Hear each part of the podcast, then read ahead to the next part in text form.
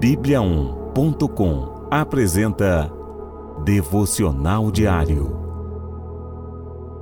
Devocional de hoje. Cuide do seu irmão. Sempre dou graças ao meu Deus por vocês, por causa da graça que dele receberam em Cristo Jesus. 1 Coríntios, capítulo 1, versículo 4. Neste versículo, podemos perceber a preocupação do apóstolo Paulo em incentivar os seus irmãos. A igreja de Corinto passava por problemas, mas a postura de Paulo foi surpreendente. Ele inicia a epístola agradecendo a Deus pela vida dos irmãos naquela região.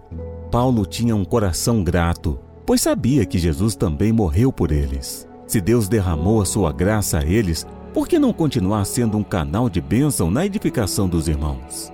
O apóstolo compreendia que toda boa semente necessita de cuidados. Precisa ser regada, podada, para então frutificar. Apesar das falhas dos irmãos em Corinto, Paulo entendia que para podar era necessário que a semente brotasse e ganhasse forma. Cuidar não é só exortar, mas também agradecer.